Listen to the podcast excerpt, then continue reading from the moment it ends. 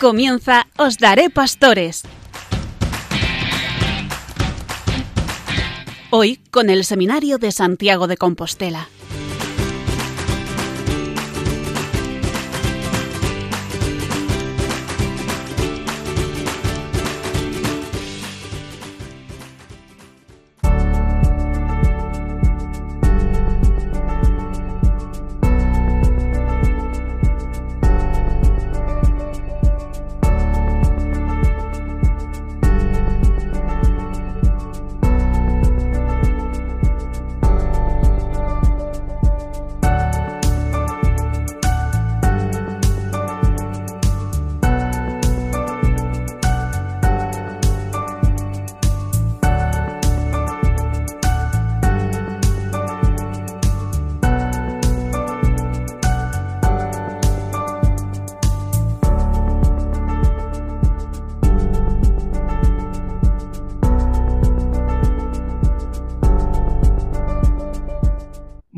Y bienvenidos una vez más al programa Os Daré Pastores desde el Seminario Mayor de Santiago de Compostela.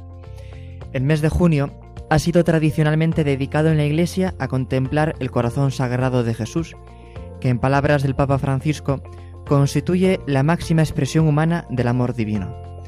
El corazón de Jesús es el símbolo por excelencia de la misericordia de Dios, un símbolo real que representa el centro, la fuente de la que brotó la salvación para toda la humanidad. La devoción al Sagrado Corazón de Jesús recoge y expone conjuntamente a los fieles la piedad eucarística, sobre todo desde el amor y la reparación, y la devoción a la humanidad santísima de nuestro Señor Jesucristo, que se muestra especialmente cercana a nosotros en los misterios de su pasión y de su cruz. De hecho, en el actual ciclo B, la liturgia de este día nos propone el texto del Evangelio de San Juan donde se nos presenta a Cristo clavado en la cruz, a través de cuyo costado, herido por la lanza del soldado, tenemos pleno acceso al corazón del Padre. En efecto, tras el costado abierto del Salvador, descubrimos el corazón amoroso de Dios, el corazón que tanto ama a los hombres, y no ha recibido de parte de ellos más que olvido, negligencia y menosprecio, como le fue revelado a Santa Margarita María el corazón de donde brotan la sangre y el agua que nos purifican de nuestros pecados y nos alcanzan la reconciliación con Dios. Yo quisiera destacar al comienzo de este programa que entre las promesas del Sagrado Corazón de Jesús a Santa Margarita María destacan las siguientes. A las almas consagradas a mi corazón les daré las gracias necesarias para su estado. Los pecadores hallarán en mi corazón la fuente y el océano infinito de la misericordia. Daré a los sacerdotes la gracia de mover los corazones más endurecidos. Las personas que propaguen esta devoción tendrán escrito su nombre en mi corazón y jamás será borrado de él. A todos los que comulguen nueve primeros viernes de mes continuos, el amor omnipotente de mi corazón les concederá la gracia de la perseverancia final. Y también entre las formas de devoción más conocidas, cabe recordar la consagración personal y de las familias al Sagrado Corazón, las letanías, los actos de reparación, así como la práctica de los nueve primeros viernes de mes que antes comentaba y que se conoce como la Gran Promesa. Pues ojalá que la contemplación de la humanidad santísima de Cristo nos mueva, además de una gran confianza, como expresamos en la jaculatoria que tantas veces rezamos, Sagrado Corazón de Jesús, en vos confío, que nos mueva, además de esta confianza, a imitar su mansedumbre, su humildad, su obediencia al Padre y su caridad hacia todos los hombres, esas virtudes de nuestro Señor Jesucristo. Por eso también le pedimos, Jesús, manso y humilde de corazón, haced mi corazón semejante al vuestro. Paso a presentar entonces la mesa de esta noche. Tenemos como siempre con nosotros a don Carlos Álvarez, rector del Seminario Mayor, del espacio formativo se ocupa esta noche don Ricardo Vázquez, el director espiritual. En la entrevista a nuestro compañero José Romaní. Esta noche la sección de música vendrá de mano de Pablo Bazarra. Como siempre en las catequesis del Papa, José Antonio Conde. El espacio abierto, Enrique Malvar. También nuestro técnico, Carlos Velo, y quien les habla, Ernesto Gómez. Y sin más, damos paso a la primera sección de esta noche, que le corresponde a don Ricardo el espacio formativo. Buenas noches, don Ricardo. Seguimos avanzando en el capítulo séptimo de esta ratio, de este documento, donde se dan las líneas de formación sacerdotal para los futuros presbíteros. Hemos visto las materias relacionadas con el curso propedéutico, luego hemos visto ya las asignaturas de tipo filosófico, las materias del curso de teología. Ahora vamos a ver las llamadas materias ministeriales, que son aquellas materias más de carácter práctico, con las cuales se quiere preparar al futuro sacerdote para que ejercite bien su ministerio pastoral. En primer lugar, es importante cuidar el ars celebranti. El ars celebranti, el arte de la celebración, se refiere aquí a lo que es la liturgia práctica. Enseñar a los seminaristas cómo se participa fructuosamente en los santos misterios cómo se celebra bien la liturgia, siempre con respeto y fidelidad a los libros litúrgicos y las normas de la Iglesia. Dentro de la liturgia es muy importante la humilía. El sacerdote predica, anuncia el mensaje de la palabra de Dios. Esta preparación del anuncio del mensaje cristiano no es solamente técnica. Un predicador ha de ser un contemplativo de la palabra y también un contemplativo del pueblo. Se trata de conectar el mensaje del texto bíblico con la situación humana concreta. Tiene también mucha importancia lo que es la preparación para el ministerio de la confesión, es una faceta también fundamental del ministerio sacerdotal. Hay que enseñar a los seminaristas a que apliquen los principios de la teología moral los casos concretos y afrontar las problemáticas que emergen en este delicado ministerio, siempre con espíritu de misericordia. También conviene formar a los seminaristas en el discernimiento de espíritus para que puedan acompañar espiritualmente, guiar, para que puedan ser directores espirituales, que es también parte importante de su ministerio. Hay que cuidar, por otra parte, la religiosidad popular, esa religiosidad que pues, viven muchos fieles, sobre todo gente sencilla, la gente de fe sencilla, pues acude mucho a estas prácticas de religiosidad popular debe ser conocida y apreciada en sus valores y significados más genuinos. También hay que saber purificar aquellas prácticas que quizás se desvían un poco del espíritu del Evangelio. Conviene presentar a los seminaristas también la geografía sobre la vida de los santos más venerados, como natural complemento de este tema. Muchas veces las parroquias se celebran fiestas en honor de santos, pues conviene saber la vida de los santos, que han dicho, su doctrina, porque son modelos para nosotros. Eso todo es importante. Además, los seminaristas deben ser preparados cuidadosamente para la administración de los bienes eclesiásticos, eh, los bienes de la iglesia, iglesias, templos, locales, casas, deben ser gestionados de acuerdo con las normas canónicas, con seguridad, desapego, transparencia moral y con competencia es muy importante también, cuidar el patrimonio, que el patrimonio esté al servicio de la pastoral. Los seminaristas deben sensibilizarse en, en arte sacro, es muy importante. Conviene recordar que una correcta valoración del arte y de la belleza es en sí misma un bien que además tiene una notable incidencia pastoral. Por otra parte, el conocimiento de la música sacra, contribuirá a la formación integral de los seminaristas y les ofrecerá instrumentos para la evangelización y la pastoral. Hoy es muy importante, además, el tema de las comunicaciones sociales, todos estos medios de comunicación, también ahora pues las redes sociales, internet, son nuevos areópagos, nuevos ámbitos de evangelización, hay que prepararse para estar ahí presentes pero es cierto que también hay que llegar a un uso equilibrado y maduro de estos medios, libre de apegos excesivos y de dependencias. Otro aspecto a cuidar, el aprendizaje de las lenguas. Las lenguas modernas son importantes para los seminaristas. Vivimos en un mundo interconectado, donde hay migraciones, hay también una pastoral del turismo, de las peregrinaciones. Estamos en contacto con personas de otros países, otras culturas. Entonces es importante también cuidar el aprendizaje de lenguas modernas y no descuidar nuestras lenguas de siempre. ¿eh?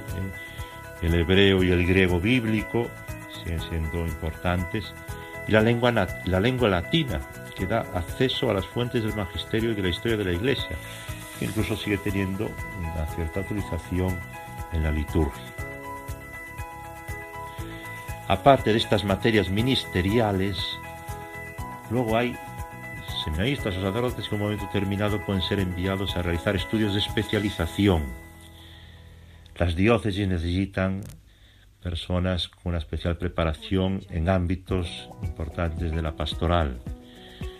Por ejemplo, es importante la formación del personal de los tribunales eclesiásticos, la formación de los formadores de los seminarios menor y mayor, del profesorado, los que trabajarán en el campo de la comunicación social, también preparar personas para realizar con competencia la administración de los bienes eclesiásticos, también en el ámbito de la catequesis, de la nueva evangelización.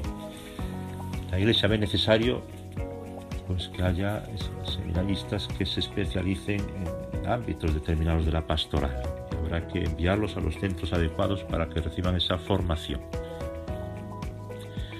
Un poco como conclusión, la enseñanza en el seminario debería garantizar la consecución de algunos objetivos.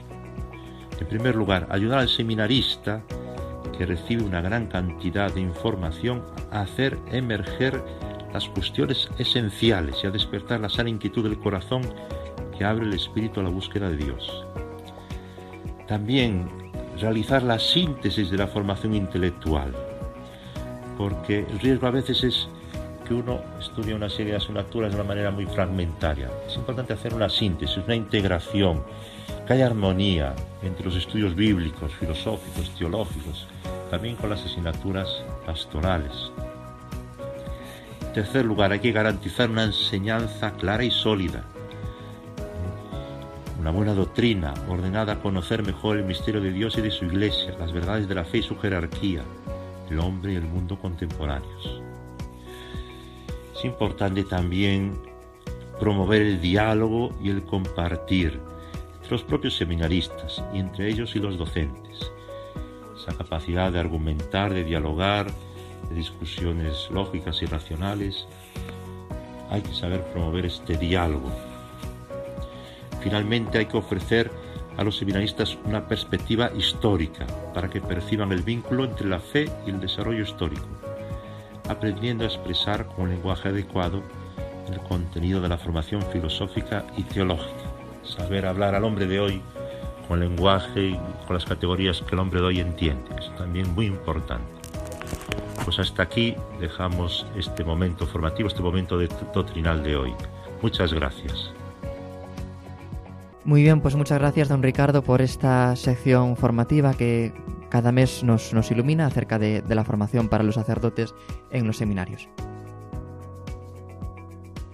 Viene a continuación la entrevista a cargo de José Romaní y les dejo que sea él quien les presente a nuestro invitado especial de esta noche. Buenas noches, queridos radioyentes. Con motivo de la celebración del Día de Acción Católica y del Apostolado Seglar, que coincide con la solemnidad de Pentecostés que celebraremos el próximo domingo, tenemos con nosotros a Alfredo Losada Suárez. Alfredo Losada Suárez es laico de parroquia, colaborador en la parroquia de San Cristóbal das Viñas de Coruña. A nivel eclesial, es subdelegado seglar de la Vicaría de, Coruña del, del, Apostolado Seglar, militante de la Hermandad Obrera de Acción Católica, la OAC, y también es eh, miembro del Consejo Asesor de Laicos de la Comisión para los Laicos, Familia y Vida de la Conferencia Episcopal Española. Colabora también en la pastoral penitenciaria y está muy implicado en la labor eclesial. Alfredo, muy buenas noches. Hola, buenas noches. Muchas gracias por dedicarnos este tiempo a, nosotros, al seminario de, Santiago y también a todos los radioyentes de Radio María. Mm. Nada, eh, gracias a vosotros por, invitarme, a invitarme en, esta noche. Pues muchas gracias. Vamos entonces a, desarrollar las esta, esta entrevista, ¿no? que sea más bien un coloquio distendido para todos los radioyentes. El lema de, este año es Los sueños se construyen juntos. Entonces, eh, ¿qué me podría decir usted de lo que le transmite, qué le, qué le dice a usted como laico comprometido en la labor y en, y en la tarea? ¿Qué le, ¿Qué le transmite este lema que además está basado en las palabras del Papa Francisco?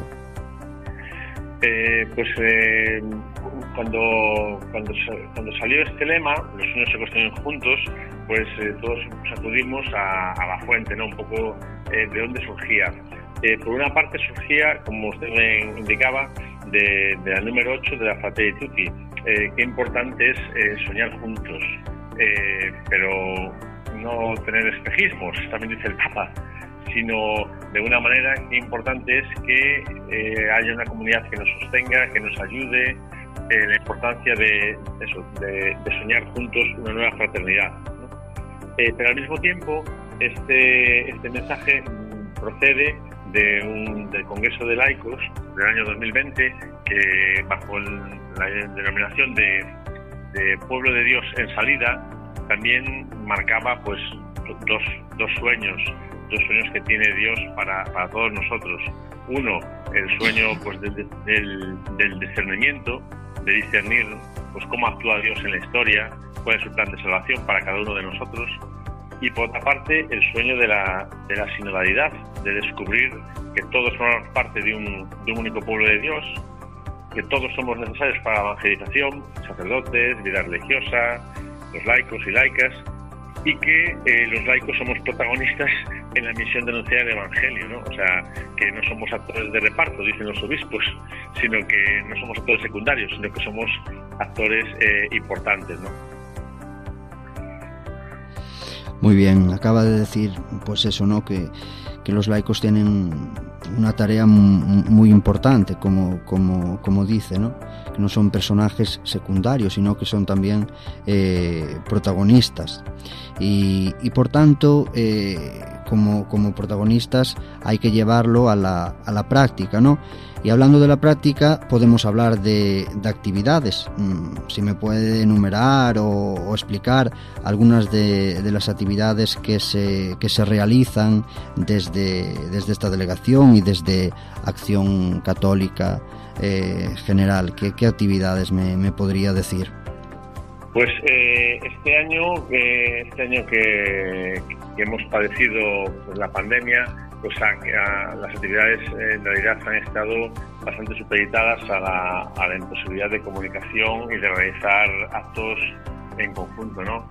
Eh, por una parte, ya en el pasado y este se ha participado y colaborado en ese congreso de laicos, se comentaba, eh, en ese congreso pues ha sido pues, de una manera un vitalismo, ha, fortalecido el vitalismo pues, de cara a, a discernir en nuestras comunidades cuál es el lugar del, laico, sobre todo en la, en la, misión en el mundo, ¿no? en, el trabajo, en la vida pública, en la familia, etcétera, ¿no?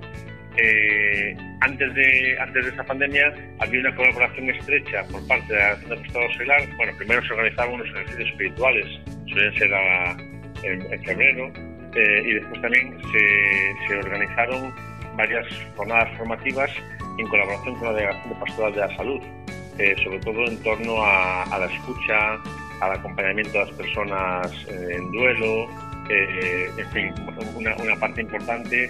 Esto surgía de surgía de, ese formar a las personas, a los cristianos, pues en el seguimiento a Cristo que nos, bueno, que, que, nos, que llene toda nuestra vida.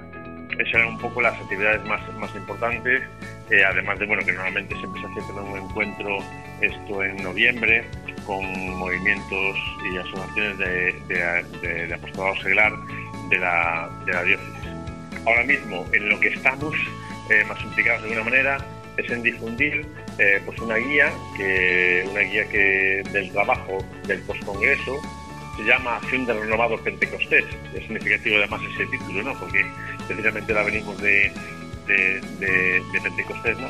Y, yo creo que es significativo también porque en ella es como una especie de guía de trabajo para que a nivel pastoral los laicos pues veamos que es, que es, necesario nuestra implicación pues eh, por ejemplo eh, pues de cara a, fomentar eh, pues un trabajo decente de cara a fomentar pues una una, una, denuncia de la situación de pobreza que ahora, pues eh, desgraciadamente, es casi estructural.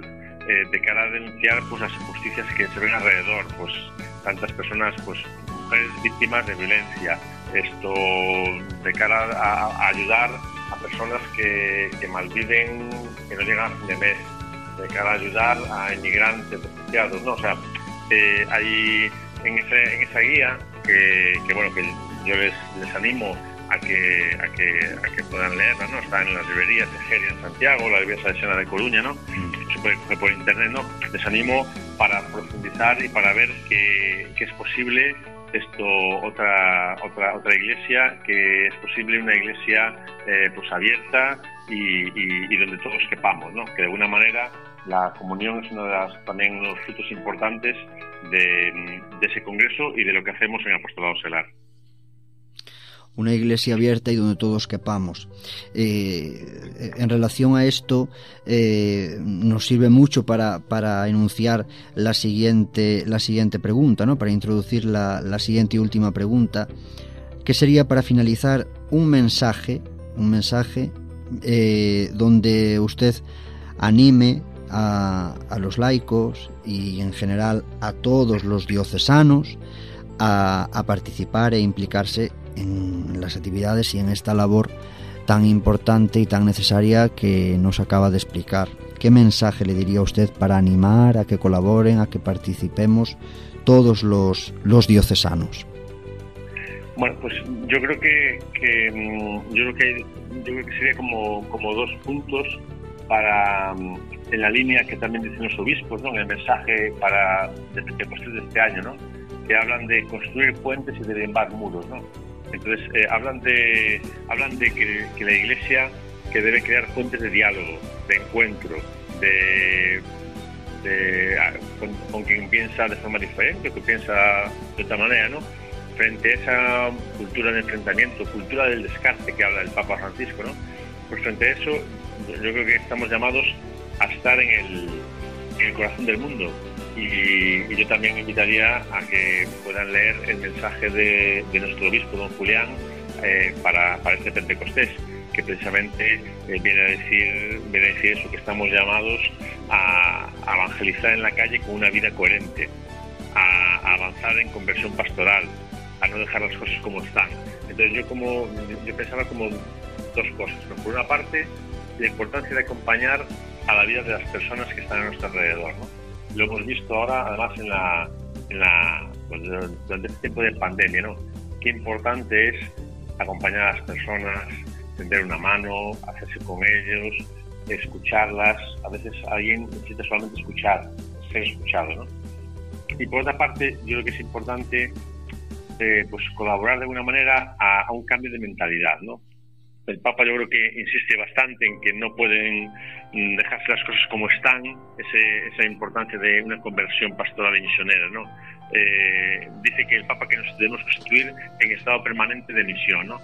Y yo creo que una parte también importante es cambiar también nuestra mentalidad y, decir, oye, que es importante eh, despertar nuestras conciencias a aires nuevos, eh, pues a vivir la misericordia en, nuestra, en nuestra vida diaria, a, ser sembradores de unidad y de diálogo. ¿no?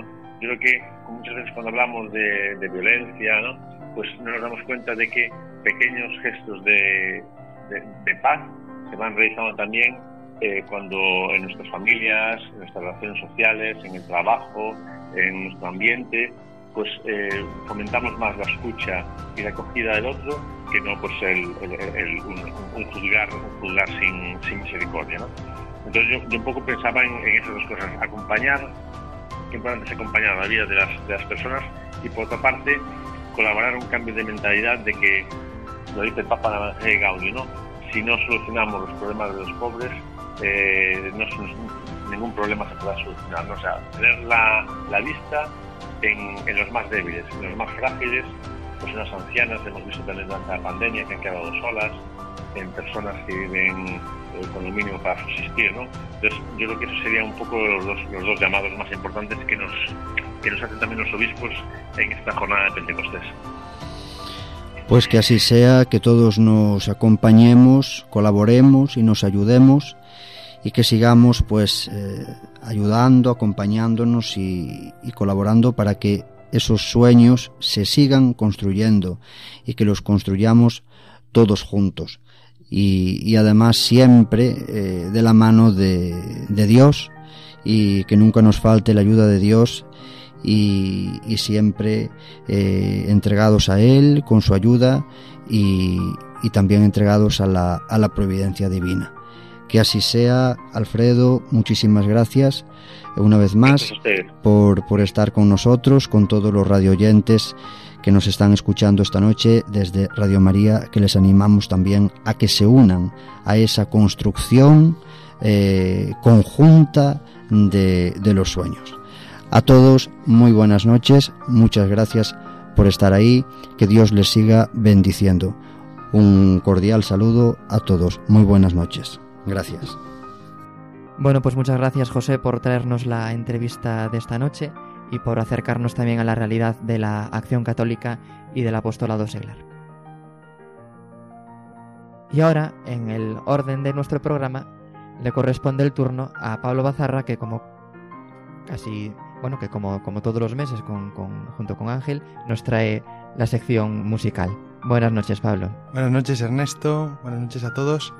Y bueno, sin más dilación, escuchamos, escuchamos ya la canción de, de esta noche. Se llama Pero a tu lado.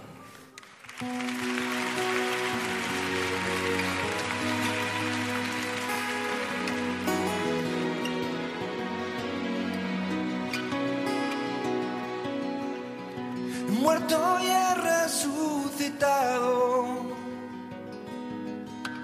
Con mis cenizas un árbol he plantado, su fruto ha dado.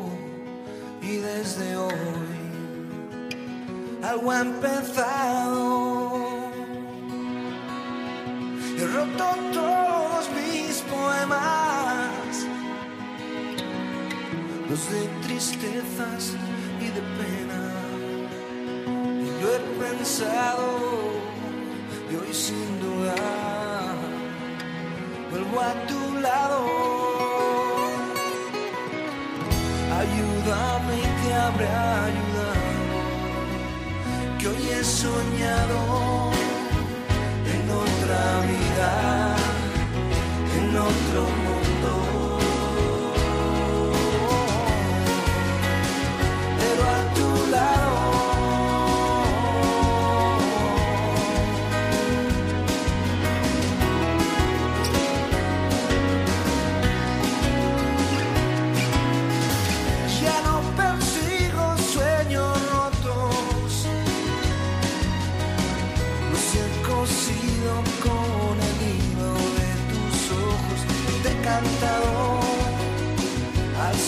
acordes, aún no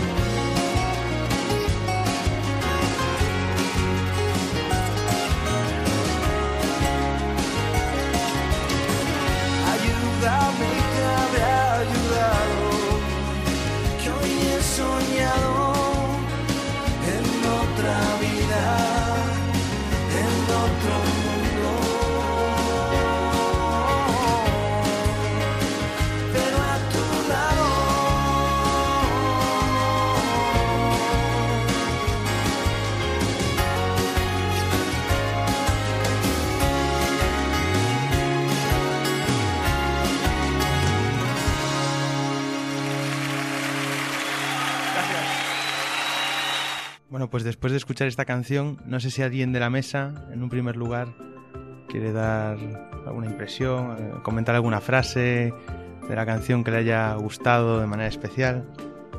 No sé si Ernesto. Bueno, es que ya el título es muy sugerente, ¿no? Sobre todo ahora que hemos terminado recientemente el tiempo pascual, he muerto y he resucitado, ¿no? Que es, para nosotros es muy elocuente. No sé si alguien más. Sí, a mí también lo que dice Ernesto me, me, me- me ayudó y lo que dice de a tu lado, pues que también es para nosotros siempre importante no Es- estar al lado de, del, del Señor, que es al lado de quien tenemos y encontramos siempre vida para poder seguir adelante y la, la ilusión y la alegría de quien nos ha llamado y nos ha elegido por nuestro nombre. ¿no? Pues sí, pues muchas gracias. Bueno, pues esta canción que Enrique Urquijo escribe a su hija en 1995 se ha convertido en el que muchos denominan el gran éxito de, de Los Secretos, situándola por encima de éxitos como Déjame o La calle del olvido. Y me atrevería a decir que ha sido parte de la banda sonora de la vida de muchos de los que estamos aquí en la mesa y, de muchos de los que nos, que nos estáis escuchando en estos momentos. Es verdad que la historia de este grupo está marcada por la tragedia, las drogas, la pérdida. Recordemos que Enrique, el autor, muere en noviembre del 1999 a causa de una sobredosis. Quizá por este halo pesimista y oscuro, podemos en un primer momento clasificar esta canción como triste, pero dándole una vuelta a la letra, creo que es todo lo contrario. Esta canción para mí es un canto a la esperanza, es un canto de reconciliación con la vida y con uno mismo. Repasando la letra, saco una idea clave. He muerto y he resucitado. Mi mundo y mis prioridades han cambiado. Necesito ayuda y sé que tú me la puedes dar. ¿Cuántas veces nos sentimos así, no? ¿Cuántas veces estamos enganchados a cosas que no hacen más que hundirnos en un lodo pegajoso del que no podemos salir sin ayuda? No solo me refiero a los pecados graves, sino también a los leves y a las pequeñas paridas que son también realidades muy pegajosas. ¿Y cuántas veces somos conscientes de que esas cosas son malas, que nos hacen daño y aún así seguimos haciéndolas, seguimos cayendo en ellas? Es, como una droga verdaderamente. Pero bueno, ante todo esto no hay que desanimarse. Qué bueno es sentirse nada y pequeño ante Dios. Yo os invito esta noche a todos a identificar pues nuestras heridas, ¿no? Y que tengamos la valentía de hacer nuestra la letra de la canción para decirle al Señor, ayúdame. Quiero recoger el fruto del árbol que ha crecido a partir de mis cenizas. Quiero empezar algo nuevo, romper con todo lo anterior para volver a tu lado. Ayúdame Señor, ayúdame Jesús, que tu espíritu me ayude para que pueda escuchar, cantar y vivir acordes que aún nos han inventado. Y bueno, pues esta es mi reflexión de esta noche. Pues muchas gracias Pablo porque, bueno, siempre le sabes sacar punta a todas las canciones ¿no? que, que nos traes y, bueno, yo creo que, que todas estas reflexiones nos ayudan también a tomar conciencia ¿no? de, de esto que decías, lo que decía don Carlos también de lo importante que es reconocer nuestras debilidades, nuestras miserias, pero de cómo podemos superarlo gracias a, a que tenemos al Señor de nuestro lado. Pues sí, muchas gracias Ernesto. Gracias a ti. Buenas noches a todos. Gracias, Pablo. Y damos ahora paso a las catequesis del Papa que nos trae José Antonio Conde. José Antonio, buenas noches. Buenas noches, Ernesto. Buenas noches, queridos radioyentes. Un mes más estoy con todos ustedes para explicarles las catequesis del Santo Padre Francisco. Y lo hacemos hoy, en este último programa de la temporada, con una recopilación de las bienaventuranzas, el significado que tienen en conjunto y la importancia de llevarlas a cabo en nuestro día a día. Las bienaventuranzas sirven de introducción al conocido Sermón del Monte que Jesús pronunció frente a sus discípulos y a muchos de sus seguidores. Por medio de las ocho bienaventuranzas, Jesús describió cómo debe ser el carácter de sus discípulos y cuál es la recompensa que ellos reciben o recibirán. La sociedad moderna considera dichosos a los, a los que tienen recursos materiales, una buena posición social o prestigio. Jesús nos da una visión muy diferente sobre cada una de las bienaventuranzas que va dirigida a un grupo específico de personas. Y es precisamente de eso de lo que se trata, de desarrollar el carácter que Dios desea ver en sus hijos. En primer lugar, el Santo Padre recordó cómo se produjo la proclamación de las bienaventuranzas y subrayó el hecho de que son un mensaje dirigido a toda la humanidad. El Evangelio nos dice que Jesús, al ver al gentío que lo seguía, subió al monte y se sentó, y dirigiéndose a sus discípulos, proclamó las bienaventuranzas. El mensaje estaba dirigido a sus discípulos, pero también a la gente, es decir, a toda la humanidad. A cada grupo se le promete que recibirá la bendición correspondiente. No importa cuán difícil sea su situación en el presente, pueden estar seguros de que recibirán su recompensa. Esta es la vida del reino de los cielos, la alegría más grande, en definitiva, la felicidad verdadera. No me quiero despedir de ustedes sin antes darles las gracias por una noche más, querer escucharnos y sobre todo por el cariño que nos llega a través de los distintos dispositivos como WhatsApp o Facebook. Sigan rezando por nosotros y por todos los sacerdotes. Cristo sigue llamando. Abramos el corazón y dejémosle entrar. Buenas noches y que Dios les bendiga. Muchas gracias José Antonio por estas reflexiones que nos has traído a lo largo del último curso sobre las bienaventuranzas y las catequesis del Papa sobre esta parte tan importante, ¿no? Que realmente para todos los cristianos son como un programa de, de santidad para nuestra vida espiritual. Muchas gracias. A ti, Ernesto. Bien, pues llegados al final del programa, le corresponde el turno a Enrique Malvar, que como cada noche nos trae el espacio abierto. Enrique, buenas noches. Buenas noches, Ernesto. ¿Qué nos traes hoy? Pues hoy voy a hablar acerca del amor fraterno, que viene muy hilado con la devoción al Sagrado Corazón de Jesús en este mes de junio. Muy bien, pues los, micro los micrófonos son tuyos y estamos deseando escucharte. Muchas gracias. Pues cuando mi compañero Ernesto comenzaba esta retransmisión, ¿no? indicando la celebración de la solemnidad del Sagrado Corazón en este mes de, de junio, pues pienso que esta celebración de dicha solemnidad nos tiene que llevar a todos los que creemos en, en Cristo a un examen. Es un examen muy sencillo, es decir, cuando miramos el corazón traspasado del Señor en la cruz, en el, en el madero, podemos decir, nuestro corazón se puede diferenciar o en qué se diferencia con todas aquellas personas que no creen, que no tienen fe. Sin duda yo creo que el amor, el amor fraterno entre, entre cualquier hijo de Dios con el que convive, sea creyente o no, debe ser el signo de cualquier cristiano. Es decir, en el amor, en la vida ordinaria, se muestra la relación que tiene cualquiera con Dios en la oración. Cuando pensamos el tema del amor, ¿no? Como decía nuestro compañero José Antonio en su, en su intervención, cuando decía que hay que rezar por las vocaciones, ¿no? Para que haya sacerdotes santos. Pedir eso, que los sacerdotes que los que nos estamos formando para un día serlo, si Dios quiere, tengamos un corazón semejante al de Cristo. Un amor, un amor misericordioso, que perdone constantemente, incluso cuando, cuando, cuando Santa Teresa de Calcuta, amar hasta que nos duela, pues pienso que el sacerdote tiene que hacer de esta frase de esta santa su regla de vida, amar hasta que duela, y si no ama, ciertamente, pues no es creyente.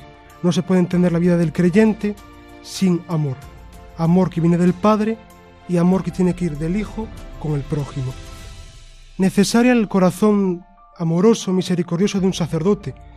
El sacerdote es, digamos, como lleva a cabo esa constante presencia del, corazón de nuestro Señor en el sacramento de la reconciliación, cuando el sacerdote da la confesión, confiesa y da la absolución sacramental. O incluso mostrarse, que uno se dé cuenta de ese amor misericordioso en la vida de uno mismo. El sacerdote es ante todo un justificado. El Señor llama, llama a pecadores y los justifica para que esos mismos pecadores justifiquen a más. El lema que decía el Papa Francisco, misericordiando ad yendo, es decir, somos perdonados y en su nombre vamos a perdonar. Por tanto, creo que la misión del sacerdote es presentar al mundo el amor misericordioso del corazón de Cristo.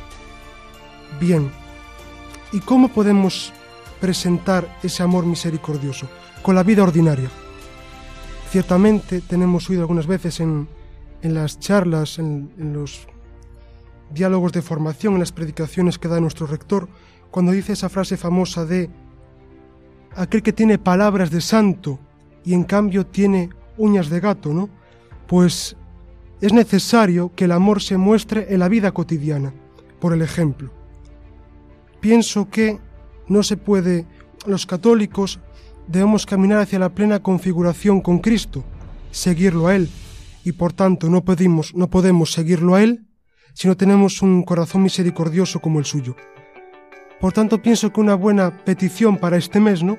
Pues es pedir al Señor, como, como dicen las Sagradas Escrituras, Señor, cámbianos el corazón de piedra que tenemos por condición humana y que se nos convierta en un corazón de carne, que seamos comprensivos primero con los que nos rodean, con el que está a nuestro lado, sin esperar grandes obras, o sea, no querer evangelizar a los que están a miles de kilómetros si luego no practicamos esa caridad cristiana con los que conviven con nosotros diariamente.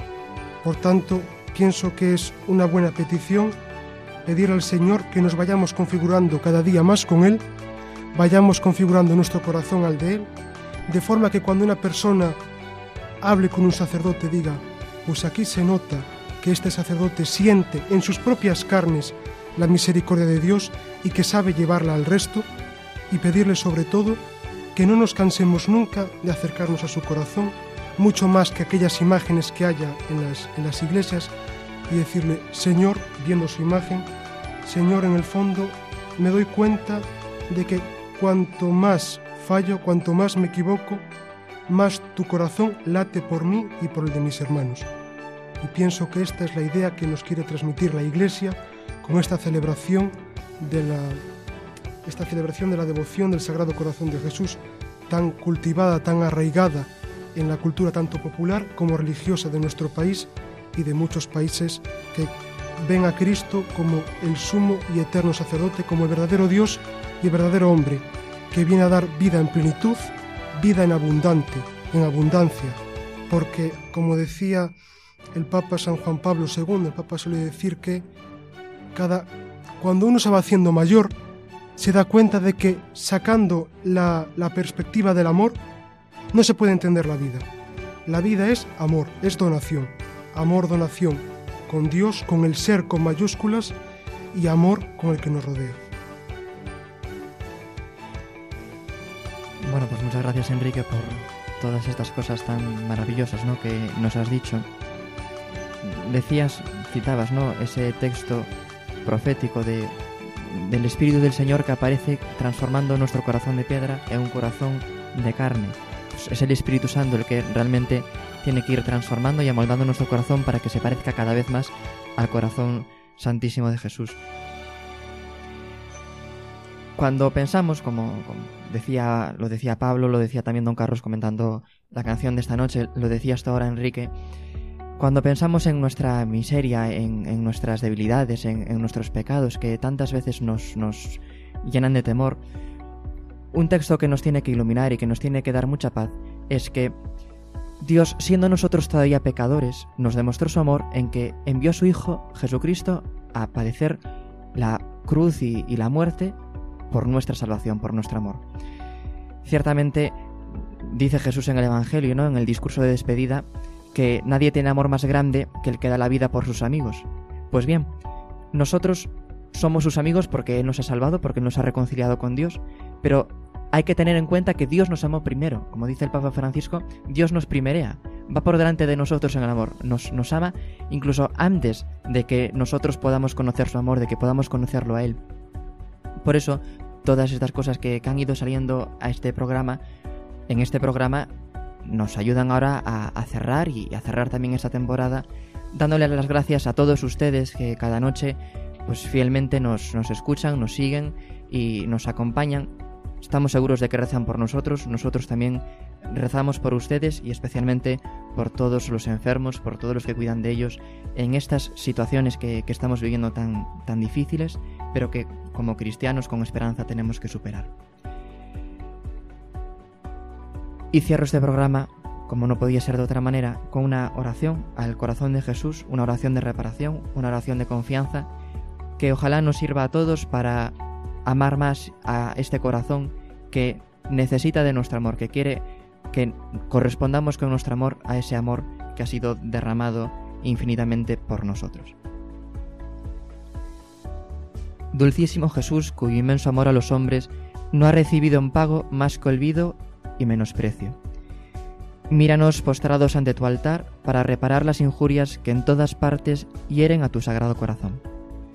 Arrepentidos de nuestras propias faltas, deseamos además obtener tu divina misericordia para nuestras almas, esperando reparar no solo por nuestros pecados, sino por los de todos aquellos alejados de tu camino de salvación. Por intercesión de la Virgen María, te suplicamos que recibas este voluntario acto de reparación y que nos concedas el don de la perseverancia para que seamos fieles a tu servicio hasta la muerte, y así lleguemos felizmente a la gloria, donde con el Padre y el Espíritu Santo vives y reinas, Dios, por los siglos de los siglos. Amén. Como decía, muchas gracias por escucharnos una noche más, por su fidelidad todos estos meses y buenas noches.